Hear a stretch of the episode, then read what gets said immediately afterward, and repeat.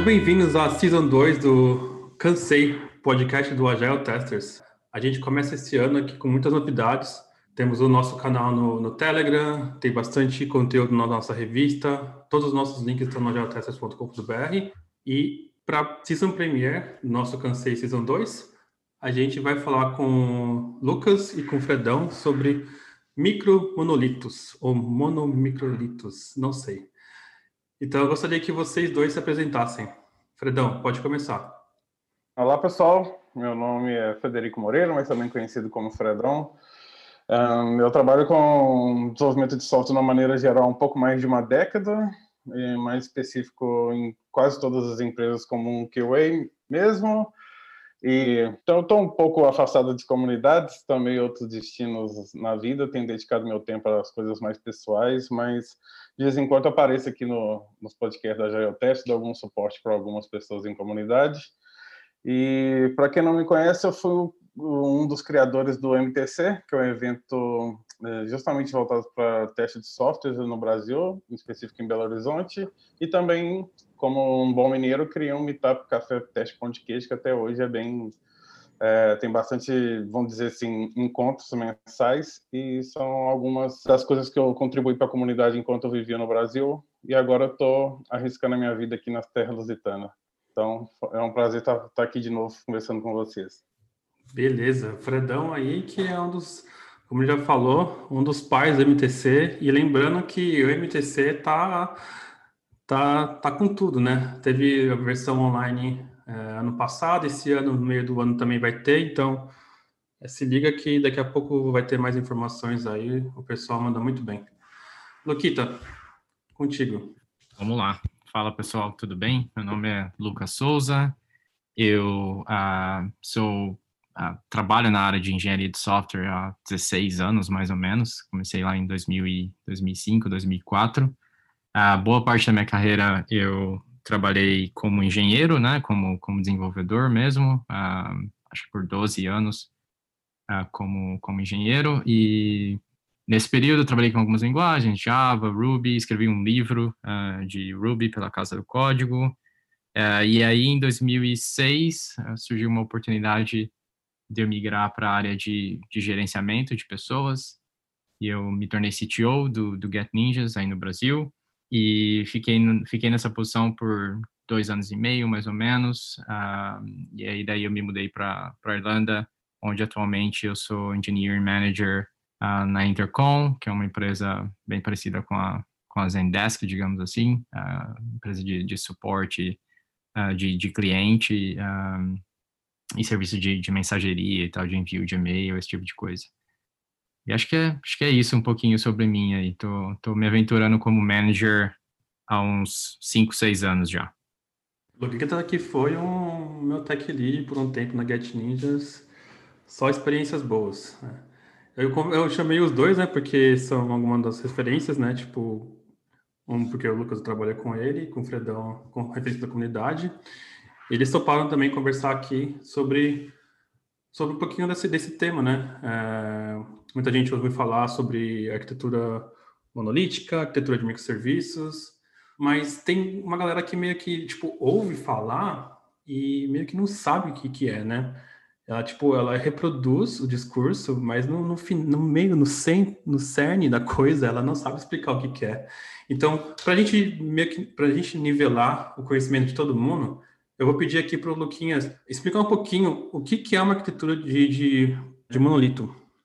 Vamos lá, vou tentar dar a explicação mais sucinta possível, né? Então, imagina que você está lá construindo o seu sistema da, da sua empresa, da sua startup, e aí você começa criando um sistema com uma única linguagem, com um único banco de dados, o, todo o teu código, ele, ele mora no mesmo code base, todo o processo de deploy é feito no mesmo code base, é, e não existem serviços paralelos, né? Basicamente, todo o seu código, front-end, back-end, a, a, conexão com, com o banco de dados, todo esse tipo de coisa, ele, ele mora no mesmo lugar, né? ele, ele vive no mesmo lugar. Então, não tem, não existem vários serviços diferentes, linguagens diferentes, banco de, banco de dados diferentes você pode até ter dentro do monolito, uh, mas basicamente a mesma linguagem, o mesmo code base, o mesmo processo de deploy, uh, tudo vive num, num, num, lugar só, né? Uma grande aplicação onde você tem que tentar criar algumas separações ali, né, algumas barreiras entre os diversos domínios do seu sistema, mas basicamente é o todo o teu código no mesmo lugar.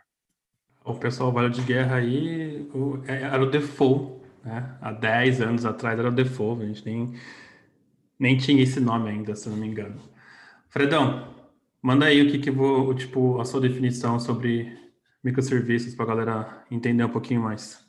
Vou tentar ser o mais didático possível, mas se a gente for pensar no conceito de microserviços, eu diria que é uma forma de desenvolver sistemas onde cada pedaço possa ser pensado, desenvolvido e disponibilizado de uma forma independente e autônoma. Algumas pessoas associam microserviços à questão de SOA, que é arquitetura orientada a serviços, e algumas pessoas ainda dizem que microserviço é uma evolução de SOA, mas na minha opinião não é bem por aí. Apesar de microserviços ser uma decisão de arquitetura, mas eu acho que está totalmente relacionado também com a questão organizacional, porque é muito mais fácil organizar times para desenvolver algo específico quando você está aplicando esse tipo de arquitetura. Dentre outras vantagens, como facilidade de implementação, fazer continuous delivery continuous integration, demora menos para rodar os testes. Imagina, sei lá, que 2021 ninguém quer ficar esperando duas, três horas para rodar uma suíte de teste completa e igual a gente tem, que é bastante comum você ver esse tipo de situação em arquiteturas monolíticas com muitos testes automatizados apenas na camada de UI, por exemplo. Então, de um, uma ideia geral de microserviços também é que você possa ter quebras isoladas. Imagina um e-commerce onde você tem uma feature de favoritar produtos. Essa feature para de funcionar, mas o fluxo principal de compra continua funcionando ok, a empresa continua gerando receita, até que esse serviço favoritar volte a funcionar. Então, para os ouvintes que são mais novos assim, imagina que você está no Gmail, que a parte do Gmail de contatos para de funcionar, mas você consegue continuar enviando e recebendo e-mails. Então, de uma forma geral, eu acho que microserviço está relacionado a esses fatores que eu acabei de, mencionar e ao longo desse, desse episódio a gente vai continuar falando sobre um pouco mais dessa arquitetura, o quanto faz sentido, o quanto que não faz, quais as vantagens e desvantagens.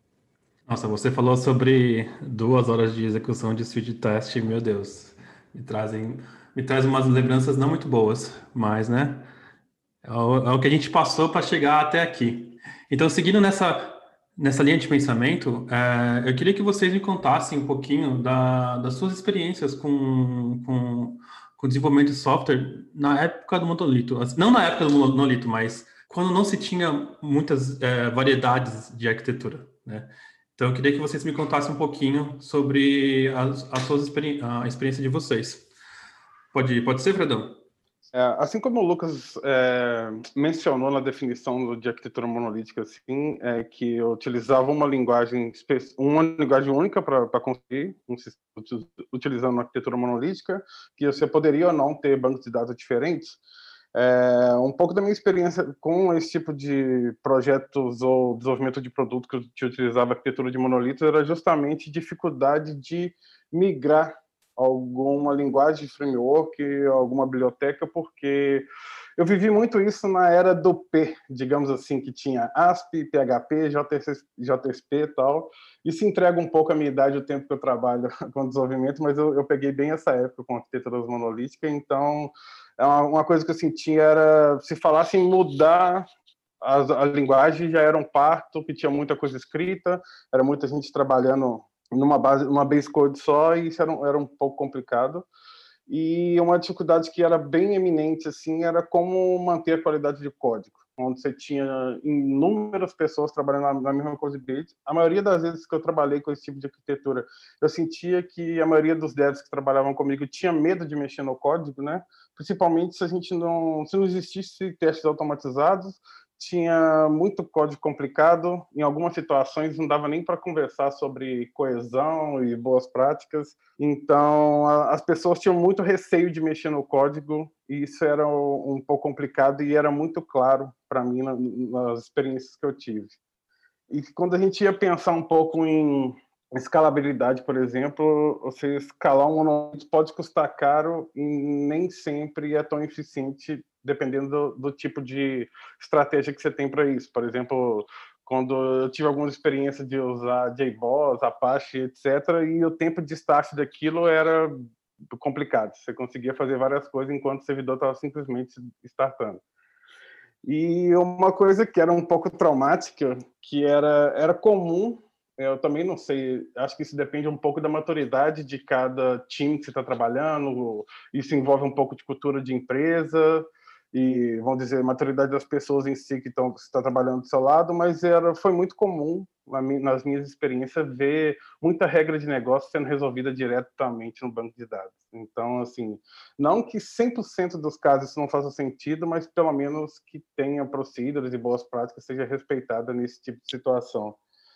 E trazendo um pouco para, vamos dizer assim, para o mindset de QA em si, eu, as minhas experiências com o monolito era muito engraçado porque naquela época eu como eu fazia teste automatizado, eram todos na camada de UI. Isso demorava um tempo imenso para ser executado, igual o Léo falou que isso traz algumas lembranças não tão boas para eles. Para mim também não, mas era o que, que eu tinha capacidade e era uma prática que o mercado utilizava naquele momento. Mas assim, eu cansei de ter que esperar cinco, seis horas para ter testes imensas é, correndo, e na, na, primeira vez que, que um, algum teste falhava, nas minhas primeiras implementações eu não tinha nenhuma estratégia de retry, e então aquilo tudo era bem frustrante. Isso quando falhava alguns testes e também as pessoas falavam, olha, é, precisa ser feito deploy amanhã, vai ser, e pronto, mesmo se o teste falando não. Então eu tive um, um, pouco de experiências em times que tinham, vamos dizer assim, um respeito por, por testes automatizados, que se algum teste quebrasse não ia impedir uma release de ir para produção, e também eu tomei diversos top-down na vida do tipo, ah, eu sei que os testes estão falando, a gente tem esse, esse problema, mas isso vai ser entregue de qualquer maneira. Então isso foi bastante frustrante para mim também. E uma das coisas que eu mais, que vamos dizer assim, que doía muito era a frequência para fazer deploy, porque era muito complicado nesse, é muito complicado nesse tipo de arquitetura que às vezes você tem algum time mexendo em determinado componente, que se esse componente for um, fazer parte do core da plataforma, isso vai afetar todo mundo que depende disso. Então, isso acabava gerando um, o estresse das pessoas ter discutir, você mexeu nessa parte, quebrou aqui, e até que tudo se resolvia e tudo fosse feito merge e tivesse uma questão, um build estável para colocar isso em produção, era um parto. Então, essa questão de não fazer deploy com muita frequência faz parte do, do meu conjunto de traumas trabalhando nesse tipo de arquitetura. Deus é mais. Allah é mais. Outros deuses é mais. Porque aqui somos inclusivos. Meu Deus, Fred. É, Luquitas, Conta um pouquinho aí da sua história aí com, com a pedra. Olha a pedra. Olha a pedrinha. Então, vamos lá. Eu acho que eu tenho uma experiência talvez um pouco melhor, menos traumática que talvez o Fred e você tiveram com o monolito, assim. Então, talvez vai parecer que eu vou defender um pouco o monolito aqui, mas eu só quero dizer que, no geral, eu acredito que não existe bala de prata. Então, eu não acredito que nem monolito e nem microserviço seja a solução. Depende muito do seu problema, depende muito do que você está tentando resolver, né?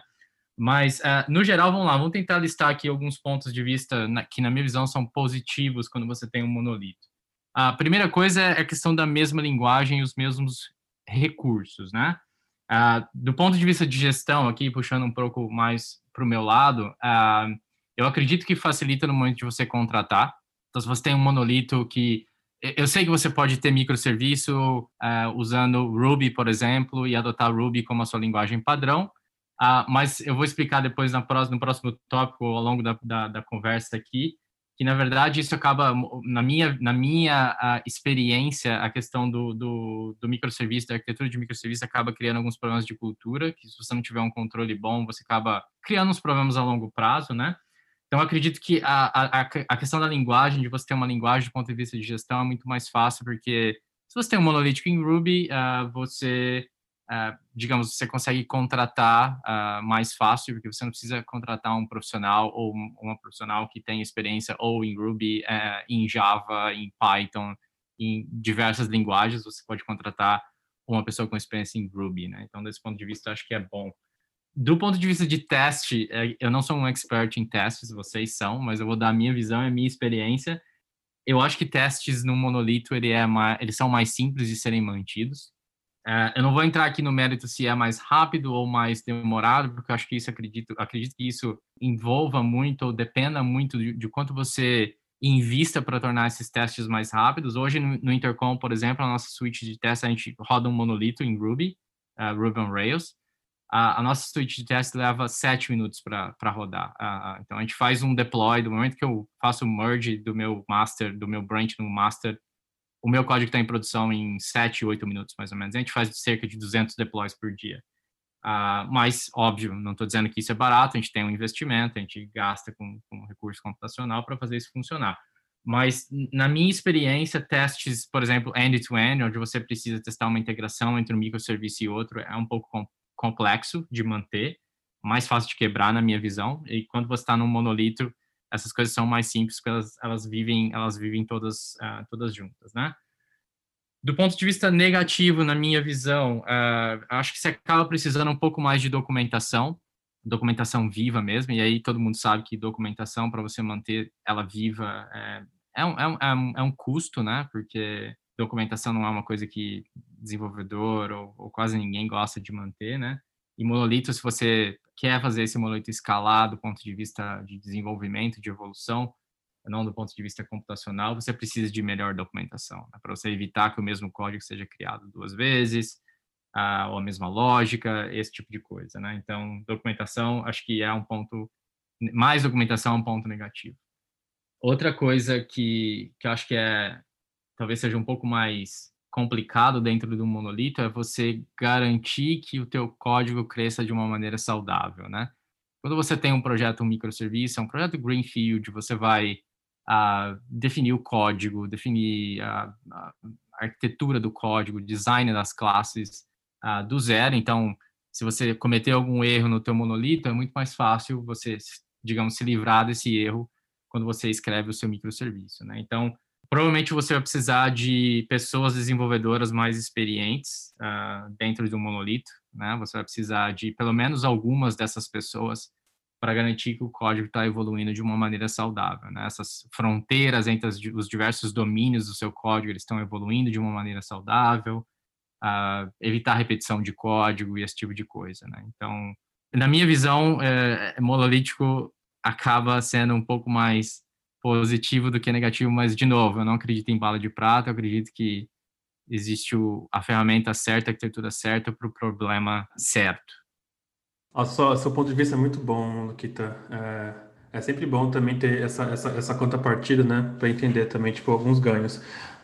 Na minha experiência, assim, é uma parte que no passado, que era que eu achava ruim, né? E que, que tinha problemas com isso, era o tempo de deploy, né? E o tempo de execução dos testes, mas era um outro mundo, né? A gente, o custo computacional era muito alto então, paralelismo não existia, né? Então, tanto teste paralelo quanto o poder de execução para deploy era muito baixo. Então, né, passava ali horas e horas né, esperando o deploy terminar para poder validar e poder ir para casa, né?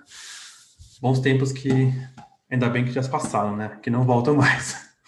Mas ainda assim, ainda assim é uma coisa que depende muito de, investimento, sabe? Apesar de a gente ter recurso computacional, esse tipo de coisa, no Intercom, por exemplo, a gente tem uma equipe, uma, equipe que cuida exclusivamente disso, assim, né? deve ser, sei lá, um, um, gerente, mais cinco ou seis desenvolvedores que são dedicados a, por exemplo, fazer o tempo de deploy, e foi exatamente o que a gente fez no ano passado, cair de cerca de 18 minutos para 8 minutos que eu comentei, né? Então, tem um custo envolvido, não vou dizer que que é uma coisa que você consegue uh, de graça só, só, só, por você ter uma arquitetura uh, de monolito, né? Então tem exige um investimento também. Então uh, faz faz parte do trade-off.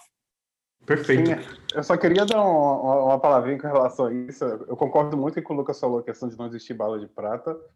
E só para deixar claro que eu acabei falando mais das minhas frustrações, mas também tinha coisas específicas para a época que eu trabalhava era é, felizmente ou infelizmente que eu acho que toda experiência você tira alguma coisa de bom mas eram empresas com processos mais tradicionais e burocracias e trabalhei até em consultoras de teste que eu ficava só no final da esteira fazendo teste automatizado ali no ambiente específico É, mas eu sou muito dessa linha também, que eu, acho, eu acredito que não, não existe bala de prata para resolver nenhum tipo de problema. Eu acho que vai tudo variando com a questão de contexto, cultura e investimento, igual o Lucas citou aí.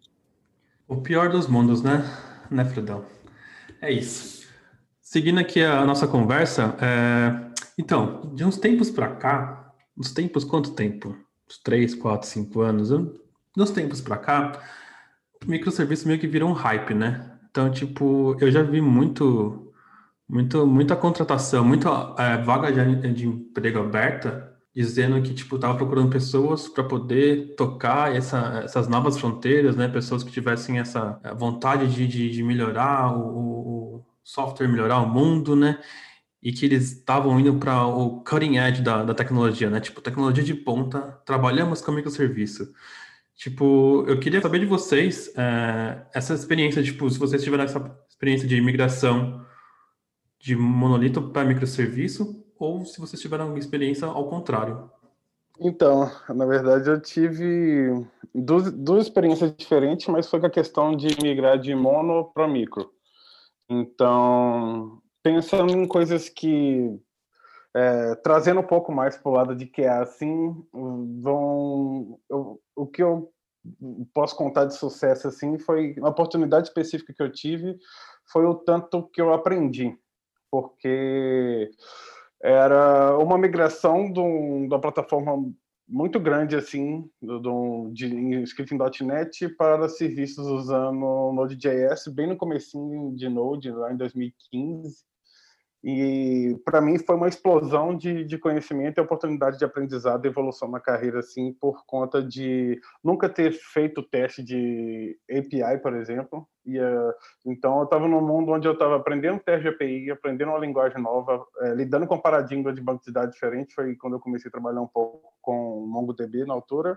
Também um pouco de estratégia de teste, para você olhar as possíveis maneiras de dois serviços comunicarem, por exemplo, e entender qual é a melhor estratégia de teste para aplicar de acordo com o tipo de protocolo de comunicação, porque a gente, é, a gente sabe, o Léo principalmente sabe como é que é o mercado de QA hoje, ainda, infelizmente ainda é assim, você vê gente falando, ah, eu aprendi a automatizar um teste de API, então eu estou testando microserviço, e não é bem por aí, né? Você pode ter, pensando em microserviço, comunicação síncrona e assíncrona, e isso vai ditar muito qual que vai ser a sua estratégia de teste, tanto de framework, linguagem e coisas que você vai conseguir aplicar a uma estratégia de teste mínimo permanente de acordo com o contexto que você está inserido. Então, essa minha primeira experiência foi essa, trazendo para o Mindset, que é essa oportunidade de aprender essas coisas novas. Uma felicidade que eu tive muito era conseguir ver os deploys mais frequentes quando eu comecei a fazer essa quebra, porque para a gente fazer um deploy uma, da, da, plataforma legada, vamos dizer assim, no monolito.net, exigia muita coisa, era um tempo mais demorado, e eu sei que isso está é, tá diretamente relacionado com a forma que o monolito foi desenvolvido. Você vê o exemplo que o Lucas deu, que ele consegue fazer um deploy com oito minutos, então eu sei que está diretamente é, relacionado a quantas boas práticas são aplicadas de desenvolvimento de software no geral, mas eu consegui, nessa experiência específica, ver essa questão de ter deploys mais frequente, que foi para mim, que brilharam meus olhos assim. Mas, em contrapartida também, eu vi que os problemas, por exemplo, de segurança e performance ficaram mais complexos de se resolver. E, além disso, a questão de monitoramento por exemplo, foi nessa época que eu conheci Neil Relic, que eu pus a mão no Neil Relic a primeira vez, e eu explodiu minha cabeça assim com essa questão de como, por exemplo, fazer monitoração de um de uma transação que começa um serviço, passa por diversos outros até o fim da transação, se ela parou na comunicação entre o terceiro e o quarto serviço, por que que parou, o que que eu loguei, como é que eu vou ver esses logs, os logs têm que estar centralizados ou não, o que que faz mais sentido porque quando você tem algum problema em produção, para você fazer tracking disso e olhar para trás, essas questões são extremamente importantes. E eu aprendi muito olhando para isso, mas se eu fosse deixar alguma mensagem assim com relação a um mindset de QA para trabalhar nesse tipo de arquitetura, é, acho que as pessoas têm que ter em mente que quando você for fazer uma migração de um monolito para microserviço, você vai precisar recriar tudo quanto é métrica e prática que você já aplica hoje no monolito. que você não vai ganhar nada de graça assim, né? Por exemplo, como lidar com log erros, como manter lead time, por exemplo, você vai ter maneiras diferentes, você vai ter que adaptar essas maneiras para o microserviço. Você não vai simplesmente fazer essa migração e ter isso tudo de graça pronto. Você tem que utilizar as outras estratégias quando você faz esse tipo de migração. E se eu fosse recomendar alguma prática, mínimo pertinente para esse tipo de migração seria fazer aos poucos mesmo, fazer baby steps do tipo, em vez de você pegar e falar que você vai quebrar todo o seu monolito em microserviços, você, você porque eu já ouvi diversas pessoas falando isso, ah, agora a gente está no momento de quebrar o monolito em microserviços. Uh, de todas as pessoas que falaram esse tipo de, de frase comigo, é, depois de um tempo eu voltei a conversar e ainda estavam quebrando, não, não, tinha acabado. Então, geralmente as pessoas não conseguem entregar esse tipo de valor. Então, eu diria que o que faz mais sentido, na minha opinião, seria, por exemplo, ah, vai ter uma feature nova, por que não construir um microserviço para suportar esse tipo de feature, do que você partir para uma estratégia de simplesmente migrar e estar tá com o mindset que eu vou quebrar isso tudo e vou ser mais resiliente e vou conseguir fazer isso tudo num curto espaço de tempo. Então, se eu fosse deixar alguma recomendação no mínimo pertinente, seria isso: pegar coisas novas, partir com base step e, é, e exercitar o quanto de valor você está entregando com aquilo, o quanto você está conseguindo lidar com resiliência, performance do, do, desse novo serviço que você está escrevendo, do que tentar fazer um Big Bang. É, ele, ele, levando em consideração essa parte de QA, né, quando você tem essa migração do mono para micro, é, eu vejo muita gente falando assim, ah, eu, eu testo API, então eu também testo microserviço. E, tá, você tem endpoint para os dois tipos de arquitetura. Não quer dizer que você está testando do jeito certo, né? É, tem que aumentar a observabilidade, é, criar mais alertas, fazer tracking dos seus requests, né? Tipo, aumenta muito mais a complexidade do teste, né? Então, para os QAs aí que, que, tipo, aprendeu só fazer o REST Assurance da vida, tipo, testar uma, uma arquitetura de microserviço é muito mais do que só fazer um hit no endpoint, gente. E... Assim, rapidinho, Léo, um, um, exemplo, por exemplo, de como você tem serviço de comunicação assíncrona, é, uma das, das features que a gente tinha nessa, que é, nessa migração que eu tive em uma dessas experiências de, de mono para micro foi a questão de envio de e-mail. É, qualquer tipo de broker de envio de e-mail tem um limite. Então, imagine que se, nesse caso específico a gente tinha lá uma base com mais de 3 milhões de pessoas e a gente queria fazer algum tipo de campanha de marketing que era via e-mail. Então, a gente utiliza, não necessariamente você vai ter um endpoint que vai, é, seu broker de e-mail não vai ter um endpoint para você ficar enviando e-mail. Então, na, na época, o que a gente fez? A gente utilizava fila, na época era com RabbitMQ, e a gente publicava mensagens lá, e o serviço de disparo de e-mail consumindo a mensagem e enviando. Então, uma, quando você tem só a experiência de automatizar a nível de API, batendo em endpoints, quando você parte uma abordagem que você vai consumir, é, de comunicação assíncrona, que você vai consumir mensagem em fila, seja tópico de Kafka, ou seja, tópico de RabbitMQ, por exemplo, você tem que pensar um pouco que a sua estratégia é diferente. Eu vou fazer um mini jabá aqui que eu fiz um post no Medium do Assert Quality sobre testando microserviços, depois vocês vão lá e leem. Então, continuando com a nossa conversa, tem umas pessoas que vão na contramão do hype. E Luquitas tem uma história dessa contramão do hype. Luquita, conta pra gente. Tem, tem uma, tem uma história nessa contramão do hype, assim. Uh, só para falar alguma coisa falar uma coisa em cima do que o Fred falou. Eu concordo quando ele diz, concordo muito quando ele diz que ah, o melhor é, é, você fazer essa migração em baby steps, né? Assim como você vai fazer uma migração dentro do seu monolito, né? Se você tem seu monolito lá todo macarrônico, você extrair ou definir algumas fronteiras dentro do seu código, você não começa refatorando tudo. Né? Então, a mesma premissa acho que se aplica aqui. Você começa extraindo talvez ah, um projeto novo, uma uma integração nova com um serviço de e-mail, por exemplo, né? Vamos fazer um projeto Greenfield como um monolito, uh, ou como um microserviço, desculpa, e integrar no nosso monolito, né? Então, acho que essa realmente é a melhor maneira uh, de se fazer. Uh, só para falar também que eu não tenho nenhuma experiência de migrar monolito para microserviço, não exatamente, né? É, todos os projetos que eu participei, é, eles eles foram mais ou menos, porque eles estavam no começo da hype, então eles foram mais ou menos concebidos já como como microserviços, né? A gente já pensava essa arquitetura como microserviço. Depois eu vou falar um pouquinho dos problemas que isso causou. Mas vamos falar do, do contrário, né? Aqui, aqui no, no, no, onde eu estou agora no Interconte, quando eu cheguei, a gente tinha alguns microserviços, né? Acho que deve ter sido mais ou menos da época da, da Hype lá, a gente acabou criando alguns microserviços. E a gente criou esses microserviços em outra linguagem. Né? Criou usando Go, acho, acho, que, acho que era Go, Clojure, não, não me lembro exatamente qual foi a linguagem que a gente usou. Mas era uma linguagem que era super difícil de contratar e tudo mais, né? E, e era difícil, era custoso manter, porque uh, a suíte de teste era diferente, então às vezes o que a gente aplicava para deixar a suíte de testes do monolito mais rápido e fazer deploy mais rápido, a gente tinha que replicar para esse outro serviço, e aí não era exatamente uma tarefa fácil. E aí esses, esses microserviços em Go, eles eram difíceis de manter, você não conseguia achar pessoas com expertise em Go. A maioria da empresa, 95% do código da empresa Ruby e, e Amber JS, né? Então era, era, difícil você conciliar essas duas coisas. Ah, então acabava sendo muito custoso para a gente manter do ponto de vista de gestão e também do ponto de vista vamos lá, computacional, de DevOps e tal, de, de, de, testes também, porque essas coisas não estavam integradas no mesmo lugar e a gente não, não, não tem muito essa cultura de teste end-to-end entre microserviços, porque é, é, também são testes caros de manter, né? E em determinado ponto, a empresa decidiu que, não, vamos fazer o caminho inverso. Né? Esses microserviços a gente tem, por esses motivos aqui que a gente falou, eles são difíceis de manter e tal, não está fazendo muito sentido para a gente. Em contrapartida, o nosso monolito, ele escala muito bem, a gente consegue fazer deploy rapidamente, a gente roda switch de teste rapidamente, a gente tem o expertise Ruby, então vamos migrar tudo para dentro, para dentro de volta. Uh, e foi exatamente o que a gente fez, assim. Uh, seguindo a lógica do Baby Steps que eu falei anteriormente, né? A gente não falou, ah, vamos migrar tudo para dentro de novo. Acho que a gente, a gente ainda tem alguns, alguns microserviços rodando, inclusive em Go, se eu não me engano.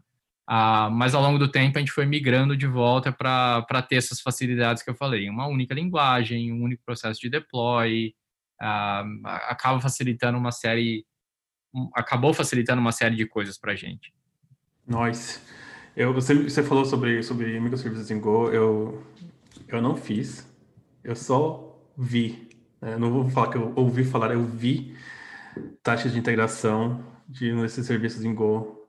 Era um arquivo com uma linha, com acho que mil linhas. E eu perguntei, cara, vamos, mas não dá para quebrar isso aqui? Ele não, é, é o jeito que se faz isso aqui, é desse jeito mesmo. Mano, o meu microserviço fazia tipo uma coisa e tinha um arquivo de teste de mil linhas. Imagine para manter essa, essa tranqueira, tá Era um já, mini, mini monolito eu já cometi esse erro, fiz um. Vou contar. Daqui a pouco a gente vai falar dos casos de, de, de né, que deram M3 pontinhos, aí eu vou contar uma história interessante. Então vamos começar então, né? Gente, tipo, a gente deu o um panorama aqui sobre tipo o que, que é monolito, o que, que é microserviço, a gente mostrou algumas histórias de tipo como foi a migração para microserviço, a migração de volta para monolito, algumas experiências com teste, com gestão. E aí vem a parte mais legal, é quando as coisas dão merda. Quando dão merda é a coisa. Assim, na hora, na hora é um desastre, né? Você perde o sono, perde o final de semana, pressão de um lado, pressão do outro, mas depois que passa, a gente começa a rir. Então você pode começar aí, Luquita, com seus casos de sucesso ao contrário. Boa, boa, vou contar. Então, como eu falei, né, na, lá, lá, no Get Ninja a tinha uma cultura de é, microserviço first, assim, era mais ou menos isso, né? Tudo que a gente ia criar, a gente criava um microserviço novo. Né? Então, isso causou dois problemas. Causou o problema que tudo virava um microserviço, exatamente tudo, então a gente acabava criando esses microserviços que você falou com, sei lá, 10, 20 linhas de código, uh, e aí em um determinado momento uh, a gente não estava maduro o suficiente ainda para fazer deploy desses serviços, então, eu fazia deploy em um microserviço usando, ah, esqueci o nome do, a gente usava Chef em um microserviço, com OpsWorks na Amazon, uh, outro microserviço a gente já tinha migrado para Docker, uh, aí em determinado momento alguém queria colocar Kubernetes, porque era Hype também, uh, e aí acho que dois, dois erros assim, que eu queria compartilhar. O primeiro erro foi que acabou criando essa cultura que eu comentei de tudo precisa virar um microserviço, exatamente tudo.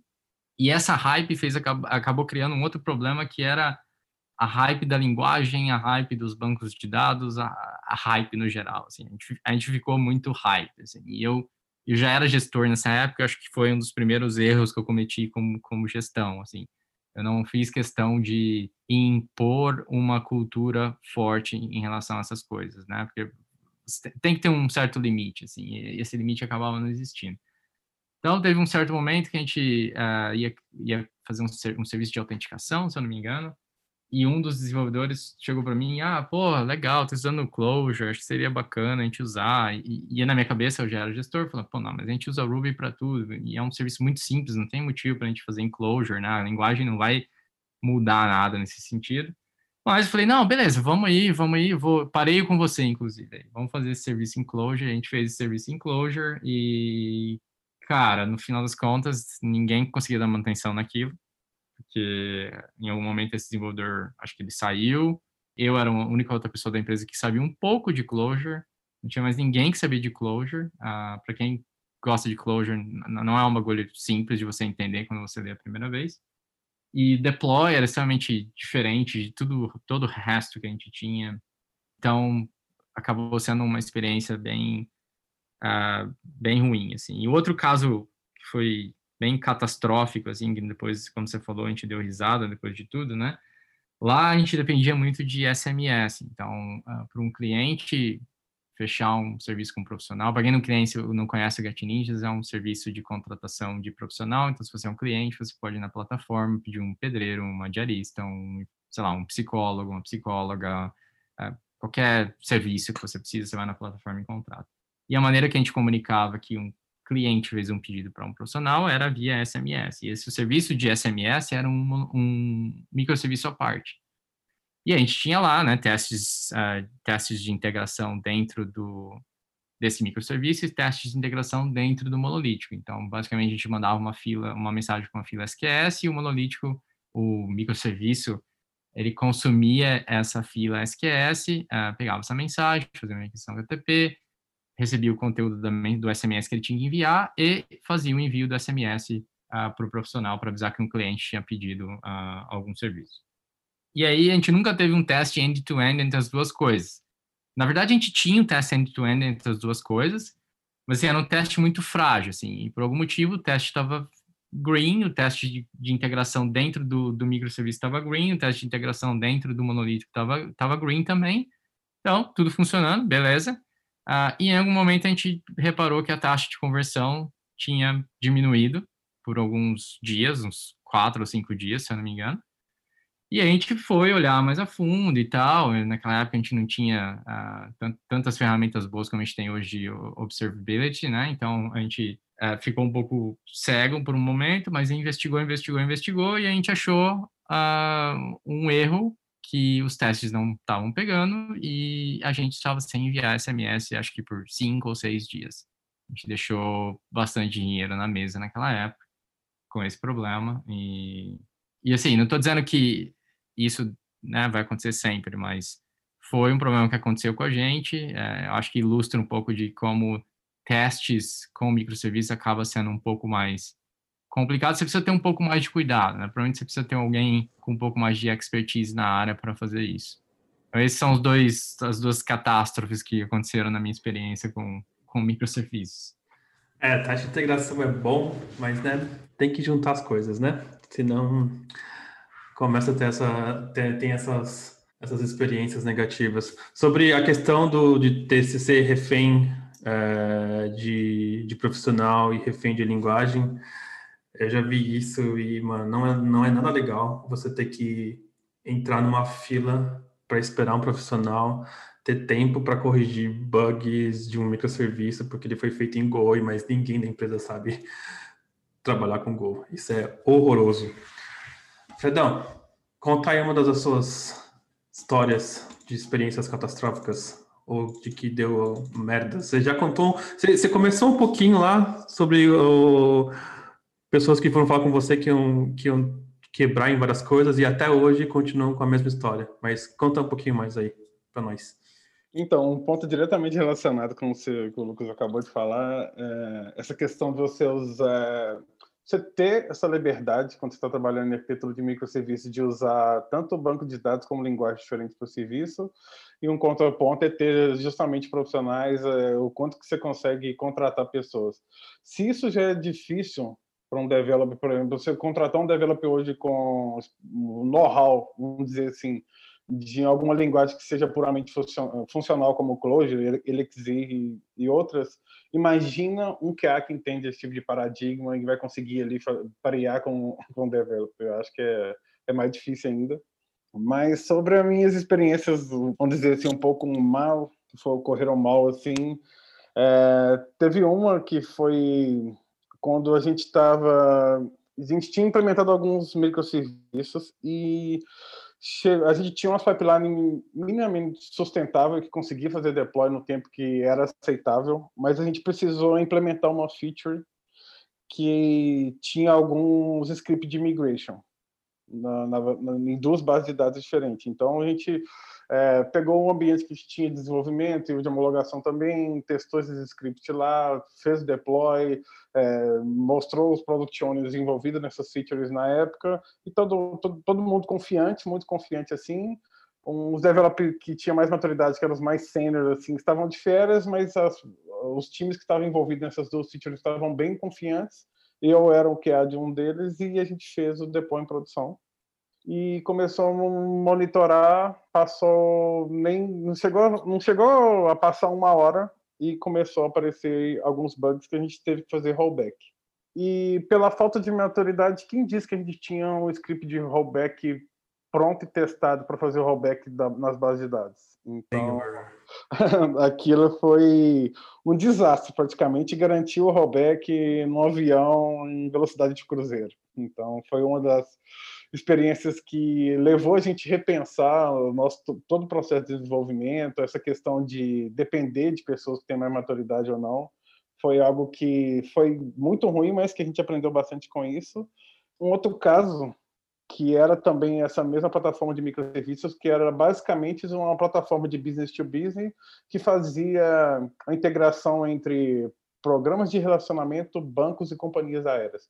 Um exemplo muito rápido e simples, imagina que você fazia, pagava 10 reais eh, de manutenção de conta em algum banco no Brasil, você recebia esses 10 reais em bônus no seu celular ou num pacote de X megabytes para você usar na internet.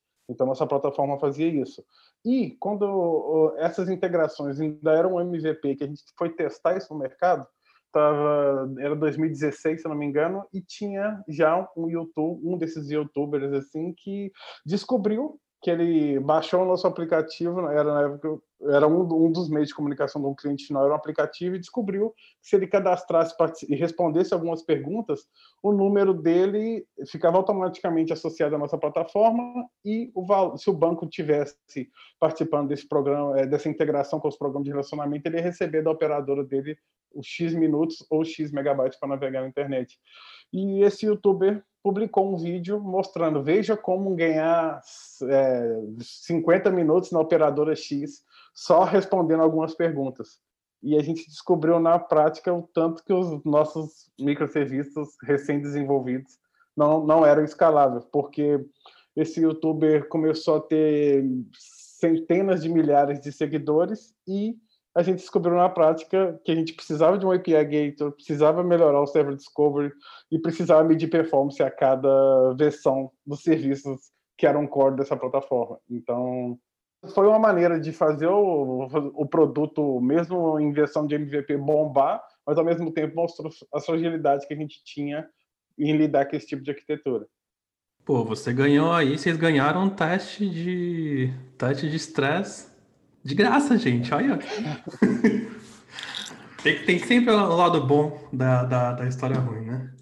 Gente, a gente está chegando no final da nossa, da nossa edição sobre monolitos e microserviços.